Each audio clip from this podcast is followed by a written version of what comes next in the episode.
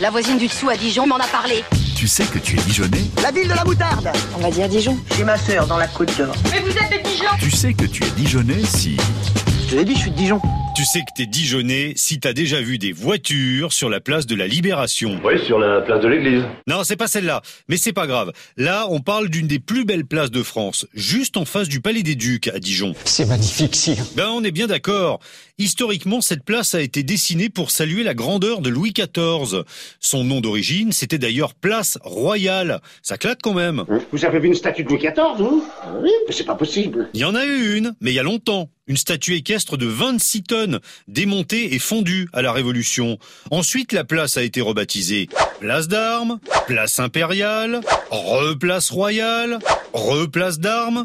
Arrête, t'es lourd. Elle a même été appelée Place du Maréchal Pétain sous l'occupation. Le déshonneur, la honte, l'humiliation Et donc, depuis 1944, ça n'a pas bougé, c'est place de la libération.